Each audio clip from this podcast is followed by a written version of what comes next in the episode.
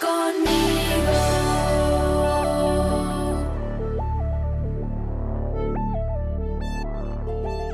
Las cinco jóvenes descuidadas.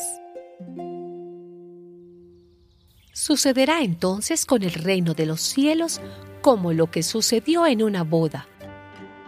Diez muchachas tomaron sus lámparas de aceite y salieron a recibir al novio. Cinco de ellas eran despreocupadas y cinco previsoras. Las despreocupadas llevaron sus lámparas, pero no llevaron aceite para llenarlas de nuevo. En cambio, las previsoras llevaron sus botellas de aceite, además de sus lámparas. Como el novio tardaba en llegar, les dio sueño a todas y por fin se durmieron. Cerca de la medianoche se oyó gritar, Ya viene el novio, salgan a recibirlo. Todas las muchachas se levantaron y comenzaron a preparar sus lámparas.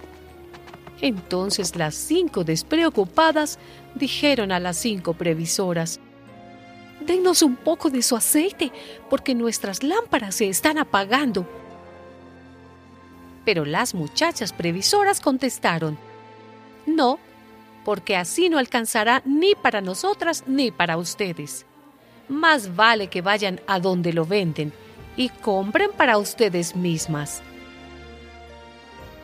Pero mientras aquellas cinco muchachas fueron a comprar aceite, llegó el novio, y las que habían sido previsoras entraron con él en la boda y se cerró la puerta.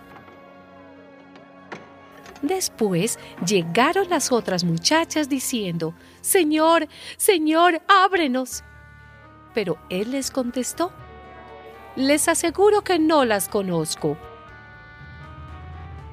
Manténganse ustedes despiertos, añadió Jesús, porque no saben ni el día ni la hora.